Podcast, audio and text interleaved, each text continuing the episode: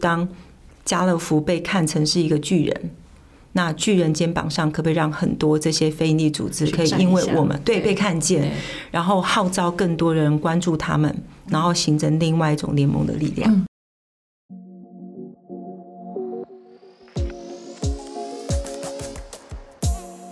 嗨，各位 Care 的听众，欢迎来到 Leading Ladies 的单元，我是主持人 Tiffany，也是 Care 的创办人。在我们的节目中，透过我和各产业女性领导者的对话，了解 diversity、equity、inclusion、DEI 这个目前的显学、inclusive leadership、sustainability、growth mindset 等议题的讨论，以及更具全球视野观点的各产业 insight，和我们一起打造你的影响力，成为你想象的领袖。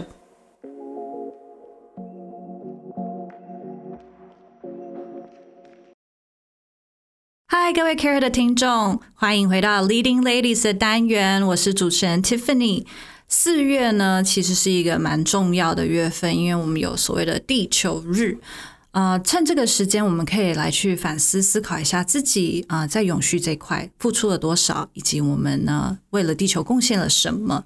今天我们邀请到的一位讲者是我们第三届 IWD 第二个 panel 有关于 purposeful business 非常受欢迎的一位讲者啊、他分享了很多他的企业正在做的事情，那很多的故事也让当场所有的嗯消费者们去反思了自己在购买的时候他的选择是否啊、呃更有意义。所以我们今天邀请到的是家乐福的企业永续总监，也是基金会的执行长苏小珍 Marilyn。我们来欢迎小珍。各位听众，大家好，我是小珍，很开心今天可以来跟大家分享一些我自己感觉非常有意义的事情。对，我觉得小珍，如果大家有听到，嗯，IWD 有来参加我们国际妇女节论坛，就会觉得小珍你讲的每一句话，真的都是你打从心里面有热情、相信的一些事情。啊、当然，听完你讲以后，我也回去重新看了一下我买的鸡蛋。但是在这之前，我们先请小珍自我介绍一下好了，因为你好像不是一开始就是在这个领域，你其实还有其他的磨练，让你去思考说，诶，原来呃，在做呃创新以及再去营运跨国品牌上有一些两难。那你最终呢也找到了你的一个平衡，所以先请小珍分享一下。 OK，呃，各位听众大家好，我是小珍。那基本上，呃，我应该算是家乐福宝宝。哦， OK，其实我之前在念书的时候，在以前，我只觉得，呃，人生重要的事情就是念高中、念大学，然后当老师。那为什么是当老师？因为在那个年代，其实当老师就是一个稳定的工作。嗯所以其实我在呃修完了这个教育学分，拿到呃教师资格之后，其实本来是想要出国念书的。嗯，后来呢，就一个起心动念，觉得如果我身为一个老师，但是我没有出过社会，我就直接嗯进校园去教学生，我可以带给学生什么样的启发？这是为什么我就想说，那我可不可以工作个几年，然后我再去念书？这也是为什么我就去学校，呃，就是家乐福上班。那呃所以第一份工作就是家乐福，对哇，真的所是以宝我宝哎、，对，所以我原本预计两年之后我是想要出国念书的。嗯后来因为我觉得家乐福是一个大公司，所以它里面有非常非常多的呃挑战，其实是可以让你去成长。嗯，然后，所以时间就过得非常的快。一转眼就对再也没有离所开以过了。是，对，所以虽然在同一家公司是呃一直在同一家公司，可事实上里面我们做的工作是非常的不一样的。嗯所以一开始进去，我可能只是一个秘书，嗯那后来就是呃，也到了生鲜部门当经理秘书，那面到更多的管理的层次。后来到了行销，我主要的领域其实在行销待了十多年。嗯那在行销十多年的过程当中，其实呃可以看到行销领域里面这么多年来的变化，尤其在所有的这些传产当中，怎么样透过促销、透过广告，让消费者去购物。嗯，那同时间呃有越来越多的这些呃促销机制不断地在产生。那后来当呃我在呃应该是四年多前，就是我觉得在行销领域这当中已经不能满足我，那我希望自己怎么样能够盖呃进修，这是为什么我就去到了正大，E 嗯我去念 EMBA、嗯我觉得正大 E EMBA 是改变我人生呃下一个职业规划一个非常重要的过程，就是因为你从学校离开之后，你已经很久没有再进到学校场域里面去，所以到了 E EMBA 当中，你有非常多的不同的课程，呃，很多不同的领域的朋友。那中间呃，我觉得最重要的关键就是我修了两个学分的 CSR，嗯嗯，所以在 CSR 的课程当中，就是我才呃恍然觉得，哎，原来我之前在行销一些想法，其实某些程度上跟 CSR 其实是互相嗯，吻合、呃吻合的。嗯那也在那过程当中，我开始去思考说，哎，我觉得这件事情是我想要去做的。嗯，如果我们的工作当中可以呃跟自己在意的价值结合在一起，哎，那应该会是一个很棒的事情。会很开心。，对，那也这样，我觉得就是命运也非常巧合，就是后来刚好在公司有呃这样的机会，我们可以去做职涯的这个调动，所以后来我就来到了这个基金会，跟另外公司负责 CSR 的领域。嗯嗯嗯。可是，在四年多前的时候，其实你说 CSR 要做成什么样子，其实我相信没有一个人有完全的 picture。对，所以对我来讲，呃，很重要就是从呃理解开始。所以当我接下这个位置之后，我第一件事情就是先去理解我们的伙伴，我去透过基金会去了解，不管是艺文团体或者是食物银行，嗯然后还有就是非营利组织。嗯那非营利组织过程当中，也就是上次我在跟大家分享有关台湾动物社会研究会，所以我去拜访了呃这个非营利组织，去了解这个所谓的动物的议题。嗯，那这过程当中，其实我们虽然从事零售非常久，可是我在跟他们对话过程当中才发现，其实我对鸡蛋真的一无所知。嗯我们只知道，呃，鸡蛋在过去这么多年对于呃消费者产生改变，可是不知道说原来改变的原因是什么。嗯所以其实就是这样一连串走过来。其实我觉得来到我这个领域，所以你可能可以听到的是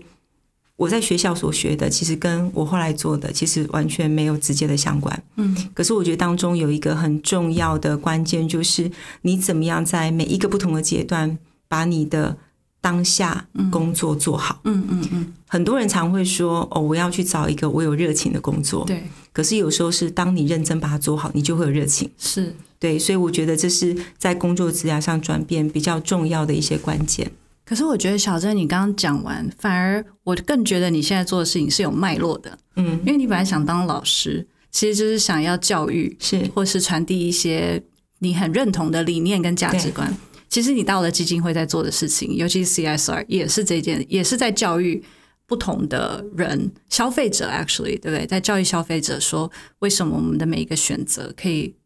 对整个大的生态系更好。所以我觉得教育这件事一直还是在你的精神里是面。。那我刚刚这样分享是说，如果你问我说在，呃进到家乐福的时嗯候，或是两千零一十八年。去看我未来变成什么样子，其实你是不知道的，嗯所以我觉得这一个过程当中，就会让我想起，就是贾博士在讲对 connecting the dots， 对就是你在每个当下，你把它过好，你再回过去，你就会觉得对好像脉络可循。对说我如果那时候选择当老师，嗯，那你会面临到现在少子化，嗯对不对？那可是我现在目前做，就是我不是在正常体制里面的学校，对，我把一些不一样的讯息跟很多人做交流。然后更有趣的是，因为现在做议题，我反而回到了学校对，我们到学校里面去告诉学生，嗯企业在发生的问题、世界的议题，嗯他的学习要怎么样能够更专注，嗯他未来能够协助去解决这些问题。然后也就回到我刚刚前面跟你讲，我不想要去当一个老师，没有出过社会，对所以我觉得返回来现在说，哎，我好像变成是有工作经验的老师，只是不是在一个传统的那个呃是呃老师的体系底下对去做这件事有情，点是一个社会大学的一个类缩似影。对。那家乐福来台湾多久了？家乐福来台湾从一九八九年到现在，很久所以已经欸三十几年。那对文教基金会一九九六年到现在嗯也二十几年，然后像其实小珍，你讲到你过去最多的经验是在行销，对所以行销很多时候其实是在啊、呃把一些理念或一些一些产品去推广出去，然后到后来你到了基金会，那你去拜访伙伴，所以听得出来你其实是对于 partnership 这件事情，或是对的伙伴这件事情是蛮有一些研究，或者是啊、有一些你的原则。是那也符合，因为我们接下来想要问也是，像联合国它有这么多所谓的呃 SDG 一些永续的一些目标。那很少有人，也是上次小珍在啊、呃 International Women's Day 有提过，就是第十七个 SDG 的时期讲的其实是多元，然后相同价值的一些伙伴。其实这样回去又有又有脉络了，因为你从行销的经验到后来到基金会去再去访问这么多在地的伙伴，然后去一起促成啊、呃共同的一个理念跟价值。在这块可以再多跟我们聊一聊，你怎么透过家乐福的角色去完成一些这样子的目标？呃，其实，在以家乐福这样的零售通路，我们大家会看到是它的规模经济。嗯规模经济的背后，其实就有了上下游，也就是啊、呃非常庞大的生产者嗯对，跟非常庞大的消费者。嗯另外，当然还有一些其他，比方说像政府嗯机构啊，跟当地的这些组织。那通常在以往的商业模式，我们看到的就是买卖。嗯，可是买卖的背后，其实有非常多不同的关系跟不同的故事正在发生。嗯所以我们在之前在以行销的时候，我们可能做的比较多是商品层面，我们做促销，嗯所以我们跟供应商之间的关系就是商品主题，然后促销跟业绩。嗯可是到了现在目前基金跟 CSR 的部分，那也是全世界现在目前在谈的，呃，怎么样成为一个有价值的品牌的过嗯程当中，我们会去思考说，那品牌存在的价值是什么？对，随着数位环境的改变，其实已经没有谁的工作或谁的价值、谁的呃商品是只能是独卖的，嗯除了少数。嗯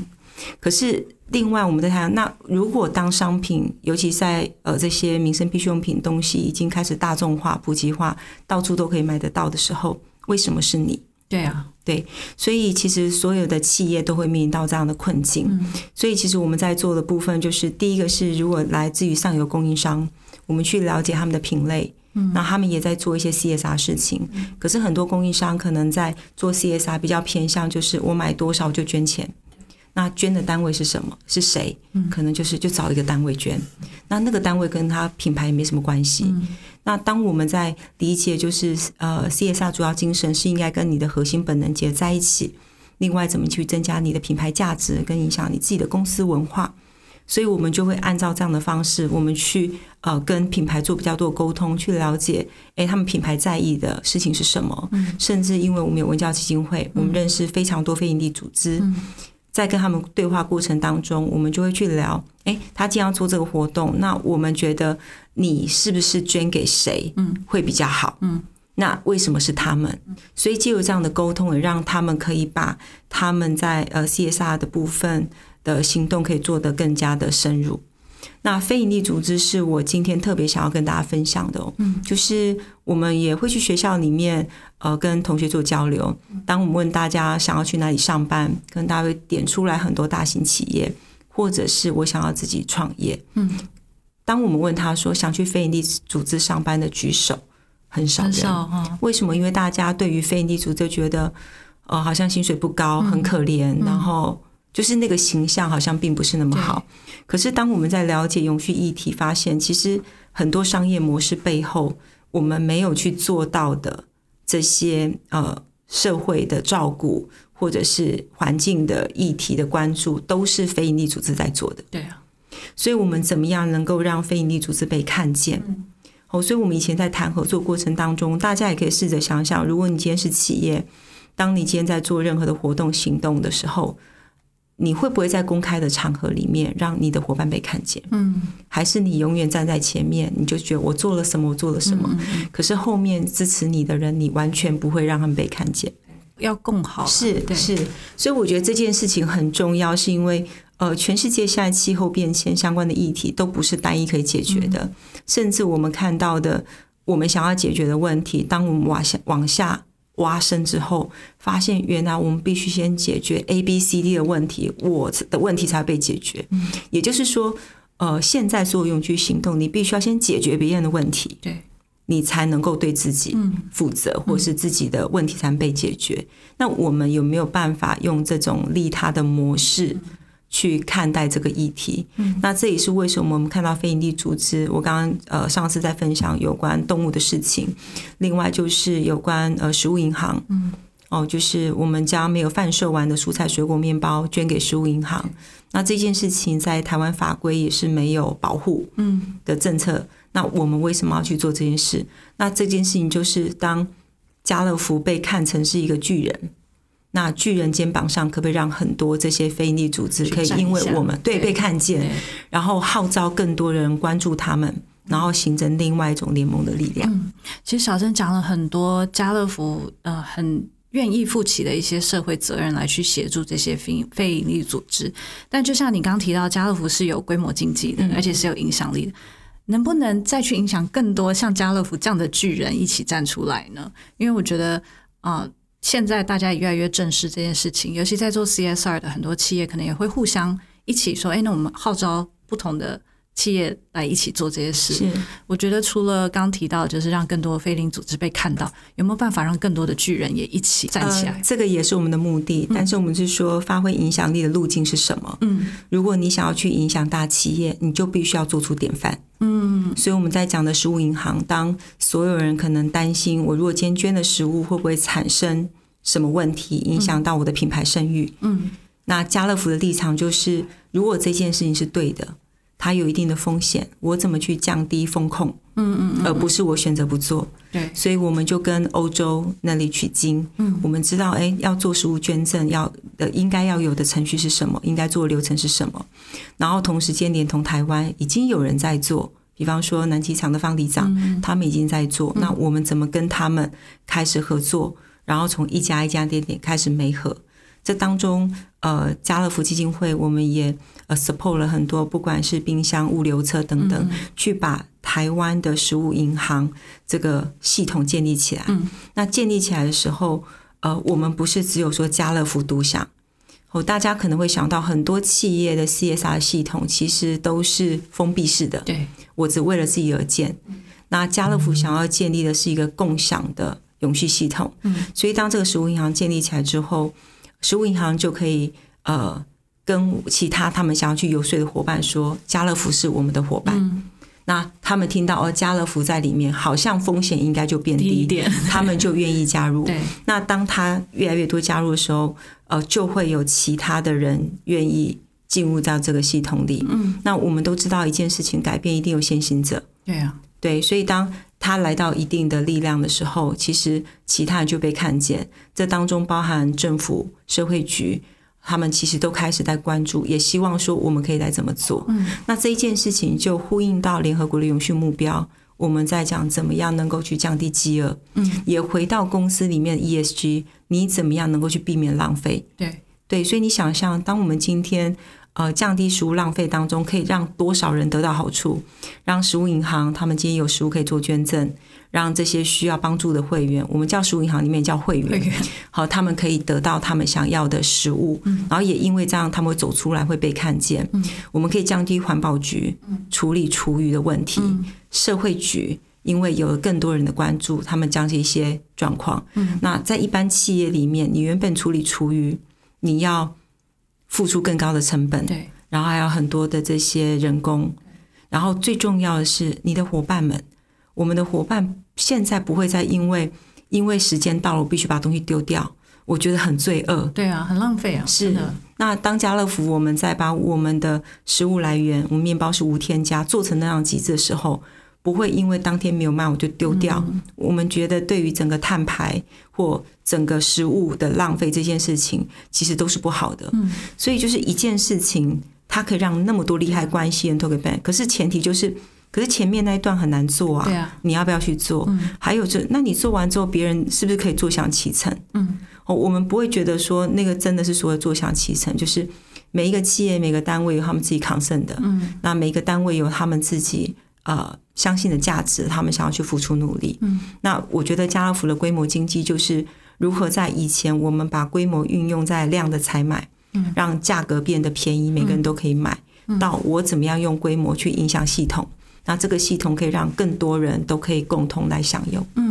刚讲到很多很精彩，就是你们怎么以先行者去影响这么多产业上面的其他伙伴加入。那我觉得还有一点是消费者。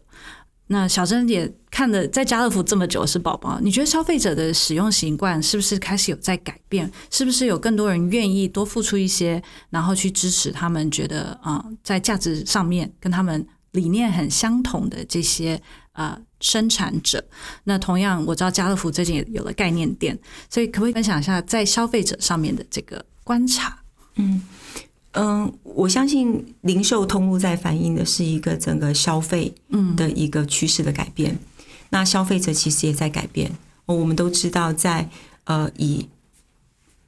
一个社会发展的过程当中，当然第一个是要温饱，嗯，那温饱之后就会在意其他的自我价值的实现，嗯，所以我们台湾现在目前走向，其实台湾呃基本上应该是不会有人饿死，好，就是只是不知道，对，台湾人爱心超级多，像以这次乌克兰事件，不知不觉突然之间就募款就快到六亿，嗯，对，所以台湾人是非常有爱心的，嗯，那意识也在提高，嗯，所以我觉得呃，消费者的改变里面有一个非常重要的关键就是。呃，你怎么样赋权给他们？嗯，那赋权很重要的关键就是资讯透明。嗯嗯，其实食物这件事情过程当中，其实很多事情是不透明的。对，对，包含我们自己在进这供应链，当你要开始去知道每一只商品的生产背程过程，你就会知道原来这个商品背后影响了那么多人，是，或者是原本它的系统里面哪些东西是需要被改变的。嗯嗯所以，当我们发现以呃我们在推飞龙寺鸡蛋为例，就是动物福利的这个鸡蛋，当我们在问消费者说你怎么挑选鸡蛋，你会发现大部分的消费者其实回答的都是很模糊，是感觉，是想象。啊嗯，好，那听众当然你也可以想想你怎么挑选鸡蛋。如果你觉得蛋黄要是黄的，蛋壳要是咖啡色的，要是贵嗯的，要是摆冰箱的，其实这件事情都不是选择一个好鸡蛋该有的最基本的第一嗯个关卡。那那放牧鸡是吗呃，放牧鸡是？Cage free 可以，对 OK，好是，所以我们以把动物当成人来看哦，就是。呃，回到我们在讲传统的教育跟人本教育一样，当我们尊重每一嗯个学生他的价值，那你教育他们的方式其实会完全的不一样。那我相信大家一定认同，你健康了，你什么事情都会变好，嗯，你会少吃药等等。那动物也是一样，其实台湾人非常爱动物，狗跟猫，那鸡跟牛跟猪其实跟人是一样的，嗯所以当你可以想象，如果鸡被关在笼子里面一辈子，它没有办法行使它原本动物的行为，洗鲨鱼啊，然后活动肢体啊，去跟它的朋友之间 social 啊，我我自己都可以感受，如果被关在那个笼子里面这么久，我都会觉得我会快快崩溃。嗯，那就更不要讲说，当人类为了想要产值这件事情，然后我们用这种密集性的工厂的饲养，然后让鸡一辈子都在笼子里面，所以它身上产生的寄生虫，然后它身体很容易不呃不健康骨折，嗯我们就要用很多环境用药或是抗生素等等来维持它的健康。嗯那这些东西都是后面的对啊，补救方法，嗯可是源头是来自于你不能，你让它好好生活，你后面都不对啊用做。是，那问题为什么大家会采取这样的方式？就是我用标准化的方式、制式化的，我比较觉得好管理，嗯，我有效率。嗯可是当我今天要让鸡到处奔跑的时候，它可能非常靠你的人的饲养，嗯的一些知识，你能不能去关注鸡需要的需求？那这两件事情就是两个选择。可是我觉得，当人类的发展到了一定的极端，从以前可能本来就是让鸡自由奔跑，到后来我们觉得，哎、我们想要让它产更多，嗯，然后土地有效的情况之下，那我怎么样让它生产就是越来越密集？我就在同一个土地，我可以有更多的鸡。嗯那加上大家可以想一下，就是呃，以台湾的例子，台湾现在目前有哪一只商品，现在目前都还是用重量计价，不是按照品质计价？米重量米级也有就分吗？，对也有就是米有分月光米对什么米嘛，不同米种它的价钱就不一样。你有你的菜，对有机菜对也不一样。对那鸡蛋现在目前按照重量计价，哦还公告它的鸡蛋的价格。 OK 对，所以当你这样子的时候，你怎么可能会让这个畜牧产业会去转型？对所以为什么会导致于大家把它关在笼子里面？因为我让它有越多的蛋，嗯我就可以产越多。嗯嗯嗯那所以我觉得以前的系统其实是这样过来，可它有它的时空背景。嗯那现在来到这个年代，我觉得很多原本的不管是一些的相关的产销系统，或者是一些法令，其实都必须要做调整。嗯那在永续这一件事情，其实欧洲是在走在非常前面的，所以这是为什么我们看到在欧盟，它两千零一十二年就已经废除了鸽子笼，嗯可是，在亚洲其实并没有。那台湾现在目前还有九成，嗯对。那我们把这一件事情拉高角度，就是说，呃，如果我们问台湾人，你今天买一颗好的蛋，你自己吃的安心健康，环境也很好，动物也很好，然后对于整个国家产业的系统为呃可以畜牧系升统级升级，对，你会不会愿意做？我相信大家一定愿意，但是大家觉得哇，九比一耶，九层的龙蛋一层怎么可能会改变？嗯所以每个人就说啊，那政府要改，谁要改，谁要改。所以我们在讲的是，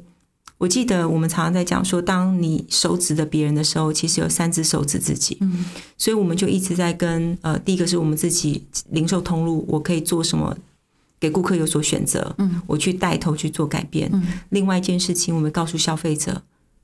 你愿不愿意改变？嗯你今天买的一颗蛋，如果它背后有这么这么多人因为你而产生影响，嗯，那这件事情，这颗蛋是不是非常具有影响力？对你这个的推这个的概念，其实是每一个生态链上的每一个人都要愿意让一点，愿意给一点，然后到后面消费者也要理解说，其实每一个人都可能可以造成改变，是，就是要相信这件事情。嗯所以在推广上，小生有没有遇过很挫折的时候？这是一个长期的置业，你要一直去推广这件事，因为你从生态圈生产者到消费者，到中间政府法令、规模这些，都需要去说服一个个说服，然后一个个找到志同道合的朋友一起。那我觉得你现在听起来都非常云淡风轻，可是一定有遇到很挫折的时候，而且这是一个很长期的一件事情。嗯，你有没有遇过很大的挫折？其实我我觉得，呃，比较大的挑战是，你要怎么样把这一颗蛋让大家清楚嗯，为什么要选它？对，它哦，的如价同值是什么对，如果我刚刚我跟你分享的那里面还只是片段，嗯所以当消费者他去卖场里面，他怎么样有时间花你听你讲那么多？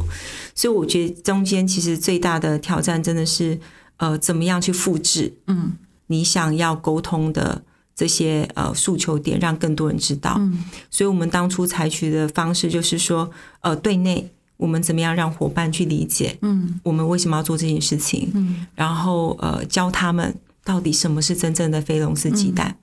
对，那当然伙伴们他们会面临到就是。明明旁边顾客会觉得五十块的蛋很便宜，五十块，那为什么我今天要买一百多块钱的蛋？哦，对，那他就必须要不断的沟通，跟我们在卖场里面的陈列。那另外就是对外，其实呃，我们知道说要买一个相对好像单价比较高的蛋，不是每个人都可负担得起。对啊呀、所以我们想要优先就是转移，就是让一些可负担起的人先买对蛋。嗯哦，非常多我们的消费者其实呃他是买得起的，他也以为我买的很贵的蛋应该就是好蛋的吧。嗯后来我们说不是，你还是要好好的去读，所以要需要先让这一群人可以支撑。那这一群人很多也都是意见领袖，比方说我们在讲 care her，嗯，就是当这些呃主要尤其是女性，我要自首，我就是买最贵的蛋的那一个，嗯因为我想说放木柜，然后咖啡色的，然后平滑的壳对，然后蛋黄是比较黄的黄的，然后比较厚实的。是我想这样应该 OK 了吧？好，原来我还要 OK，是，我觉得你不用自首，因为我刚刚讲嘛，就是当我们没有给你清楚的资讯的时候，嗯可是你是有能力的。嗯那我觉得当今天我们有能力去 reach 到这些很重要的意见领袖，他听懂了，嗯然后他就会开始去影响别人。嗯所以我觉得影响本来就是慢慢改变的对。那这过程当中，其实我们做了一个选择，就是在前几年我们并没有把这个呃推费龙式鸡蛋当成 KPI。嗯去 push 我们的伙伴说，你就是要给我达到多少业绩。嗯就是我觉得很多事情，尤其在整个产业的改变、文化的改变，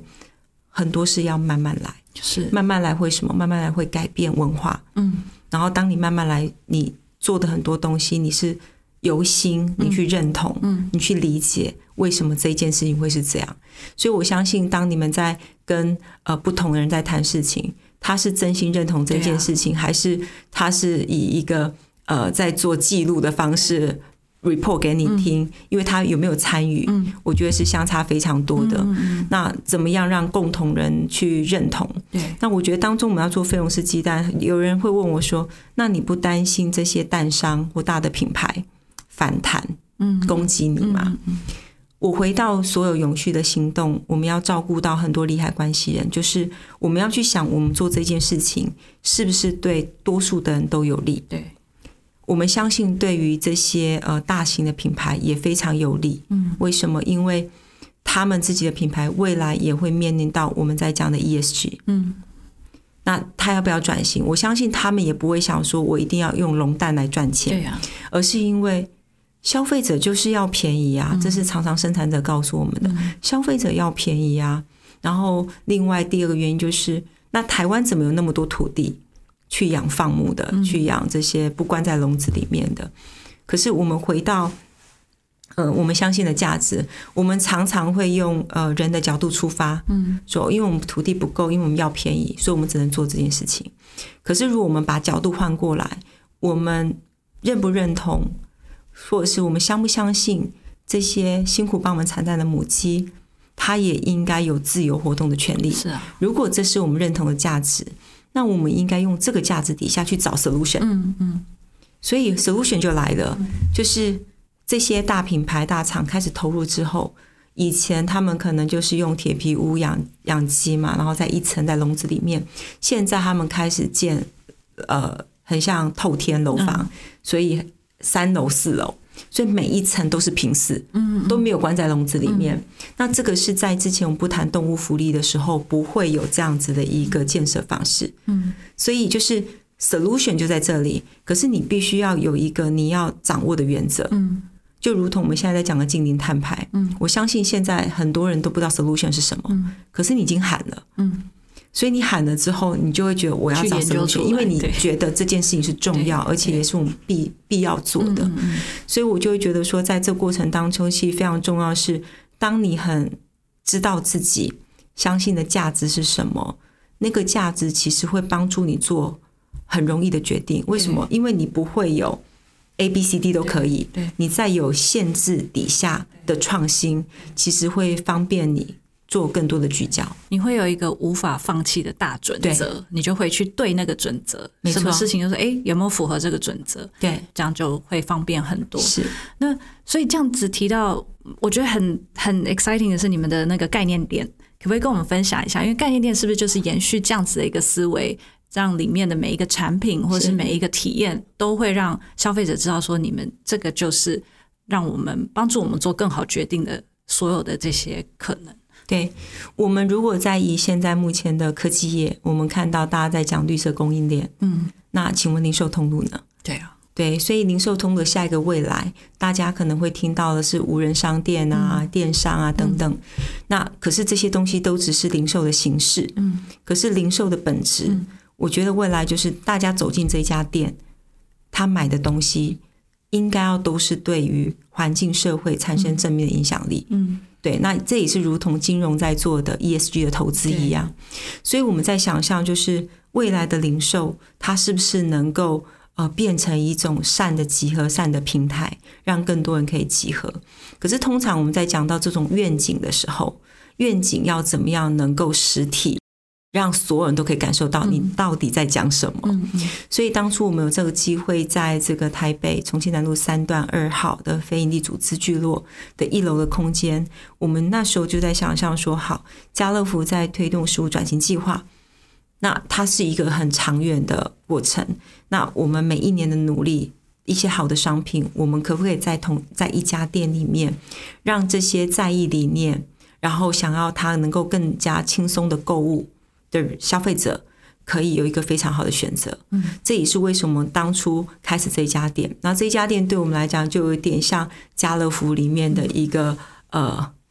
创新计划，对，而且你们就是策展了耶，就是帮对消费者消费者去 curate 了。是他其实进来他不用思考，因为他知道你帮他选择过了，对，他的购买都是有意义的。是，而且在这家店一开始当中就是没有冰箱，哦，真的，对，然后陈列架那些东西就是我们去买现成的，哦，好，就是真的就是一个非常简单，然后只是想要去呈现这个理念，嗯所以一开始我们在一个想法就是，哎，因为我们从一八年开始推动这个菲龙斯鸡蛋，嗯如果这家店的鸡蛋我只卖菲龙斯鸡蛋会怎么样？嗯，就是顾客会因为这样不买嘛？结果嘞，结果后来发现，其实跟我们想的不一样，所以这一家店它其实只卖两种蛋，然后都是费用式鸡蛋，嗯一种是裸的，嗯你可以一颗一颗买，嗯你自己拿蛋盒来，因为我们想要试验消费者会不会自己带盒子来买东西，哦，结果会吗？会，甚至还有阿公骑脚踏车很远的地方来买、啊哦，带他自己的盒子来，真的好可爱。然后另外一个是整盒的放牧蛋，那整盒嗯放牧蛋目的是它因为里面是彩色蛋，我们是想要用这盒蛋教消费者，其实蛋壳跟品质好不好是没有关系没有的，关系，因为蛋壳就是跟人种一样，就不同的鸡会生出不同颜色的蛋。所以颜色没有关系，可是它的平滑度跟厚薄有没有关系？呃，厚薄有关嗯系，就是如果你去了解动物，比方说母鸡每次生蛋都在流失它的钙质，对所以那个蛋壳就是它的钙质。对，所以你如果下次你大家可以去试试，你买飞龙式鸡蛋跟买一般的那种笼蛋的洗选蛋，它的蛋壳厚薄度是有差的。差对不对？所以你在打飞龙式鸡蛋，你要用力一它比点。较厚，对因为它很健康，是它的钙质可能就没错对哦对，所以其实这些东西不是我们自己说说，其实所有东西都是已经有科学在验证说相关东西。对啊，你都要把食物吃下去，你也想要吃健康一点的，是没有任何怨念。对，而且很多呃父母跟我们还有跟蛋农分享，他们的小孩吃，甚至有消费者他自己都不吃蛋。嗯，可是他后来开始有机会是费用式鸡蛋之后，他可以是因为他之前吃蛋会过敏，过敏嘛，对，对，所以我们会发现人的食物其实是非常的重要的。是可是我们常常现在人越来越多的过敏源，对啊，可是事实上有些时候我们是对商食物过敏，是对系统过敏。嗯，所以当我们去理解完之后，你就可以知道说，哎，原来这件事情是这样子发生的。嗯，所以，当我们做这个概念店之后，我们要做这个实验。那当然，一开始人就是附近的住户，然后我们就开始跟他们推广。那这一阵子整个下来，其实消费者常常问我们两个问题：第一个就是这些商品一般的家乐福都有吗？嗯，我就说有，大部分都有。嗯，第二个问题说为什么我都不知道，我都没看到？嗯，我说哦，因为我们店里面还有很多其他的商品。对，所以我觉得消费者是有期待、有需求的。那我们怎么样给他选择？嗯，那同时间，呃，家乐福的食物转型计划不会只是说一两年，它其实就是一直不断的优化的过程。嗯，所以随着我们每一年在哪些地方多做的努力进来之后，我们就会把那个商品进驻在里面。所以我刚刚讲的肥龙式鸡蛋，在一九年进去，后来我们就有了这个动物福利标章的鲜奶，对，然后或是永续渔业的罐头，嗯，这些东西都是把我们的努力的成果摆在这一家店，然后借由这个商品，我们可以跟更多利害关系人沟通。对，比方说，可能很多学校的小朋友、老师，他们可以带小朋友实际上到一个场域去理解永续到底是什么。我觉得如果营养午餐可以用这些食材，其实就是解决，也替幼童的成长的健康有更好的一个一是个帮是助，对不对？那你讲到就是学校营养午餐，就是我为什么去谈永续当中，你真的必须要解决系统问题。对，比方说，在团扇里面就牵扯到团扇的成本，是，对，那今天只要涨价，可能大家就在意，嗯，然后又往上发飙、发包等等，对，所以我觉得其实很多问题到最后你会发现，我们所有彼此之间的问题其实都是交错复杂的。对啊，太我盘跟根你错都有节某些关嗯系对，那我们怎么样？就是一条线一条线慢慢拉，然后拉到更多的伙伴，然后共同去解决问题。嗯嗯嗯，对，那影响力概念店其实开到现在，我们呃让很多不管是呃公部门、私部门还有学校，他们都可以到这个场域来。那重要的是，我们让很多呃不同的生产者跟我们之间还有消费者可以去做对话，对，对他们可以来到这边了解，呃你在做什么？那我跟你理念相同的，我们可以在这边一起做什么事情？嗯嗯那这个场域也会做像论坛的形式，嗯我们邀请不同的生产者，我们来分享一些这个故事，然后希望大家从这个边离开的时候，你可以把影响力可以扩散出去。因此，我们的影响力概念店现在目前在全台也已经有六家，嗯那未来也会在我们的门市里面继续去扩展。嗯，对嗯。嗯讲到影响力，我觉得今天真的很谢谢小珍分享了这么多内幕 ，behind the scene 你们看到的一、你们做的一些努力。那其实我觉得，呃，回到你最开始，你想要教育、想要推广你喜欢的，呃，你在乎的理念。我觉得影响力这件事情，在小郑身上看到很明确，你一直在用你相信的呃方式跟理念去影响不同呃的伙伴们一起来扩大。最后，可不可以给我们一个 take away？因为我觉得很多的女性，其实尤其是 Care 的听众来说，她们都是很相信，会很有自己的 value，然后她们也很希望可以推广这个 value，去建立自己的影响力。那这么多年来，小珍一步一步的去建立，然后找到很多志同道合，甚至可能你当初也要说服家乐福做一些事情，你怎么去建立自己的影响力的？嗯、我我觉得每一个人要了解自己，就是你自己的特质嗯在哪里，还有就是你自己相信的价值。那我觉得在推影响力过程当中，其实我觉得很重要的是我自己有一个非常好的特质，就是我很擅长倾听。哦，对，就是我喜欢听别人在讲他的事情。像我们在做很多合作当中，我我一直都会以对方的立场出发，比嗯方说我会去了解对方在做什么，诶，他遇到这件事情，他遇到哪些困境，嗯他想要成就什么。嗯那他的这件事情背后，我就会很无私的我去分享说，诶，那我的看法是什嗯么？甚至我觉得，诶，这过程当中，我觉得好像谁可以帮你，嗯所以我觉得，当每个人你都可以从利他的角度出发，其实你就会发现，在利他的背后过程当中，其实他们就会去解决很多我们可能原本会碰到的问题。那利他才会找到共同解决方案。那以前的商业模式就是，我今天要跟 Tiffany 合作，我要盘算着说，诶，那这当中我会得到什么好处？你是要跟我买，还是要干嘛？嗯嗯对，所以，但是我如果以这个角度说，诶 c a r e Her 在做什么？嗯哎，女性最要干嘛？那哎，这当中我们好像有哪些主题，有哪些东西，我们是不是可以可一以起加入？对那我觉得这件事情是女生非常好的特质，对因为我觉得女生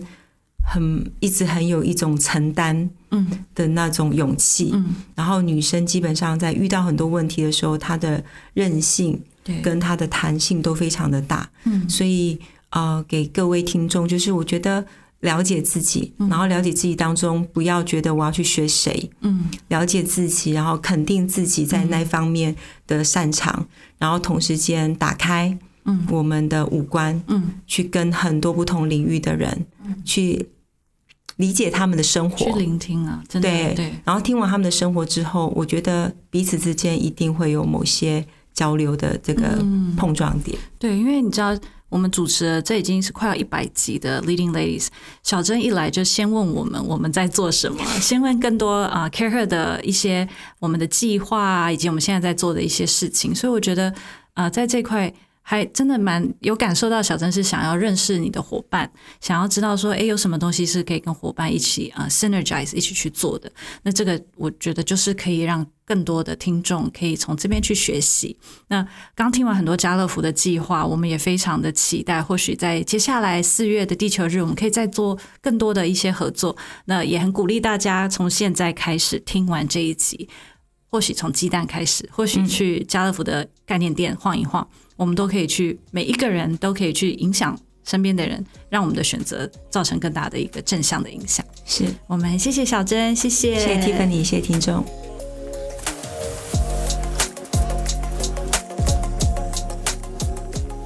嗨，大家有想过在日常生活中如何减碳，为地球尽一份心力吗？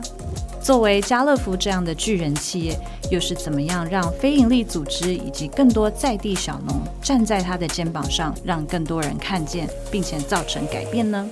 接下来，Care 总共有两场 Impactful Brunch Salon Talk，四月十号以及五月一号将分别在两位女性创业家的 cafe Sugar Pea 跟 Heritage 举办。这两个礼拜天的 brunch，我们会用家乐福的 cage free 鸡蛋和透明吐司来融入，做成一个特制菜单，并且邀请刚才大家听到的小珍总监，还有一位讲者亲自为我们讲解食物转型的理念，以及更重要的是，身为一个消费者。我们可以怎么样用我们的每一个消费去塑造我们想要的未来？点开这集的叙述连接，可以参考更多的购票资讯。我们四月十号跟五月一号见。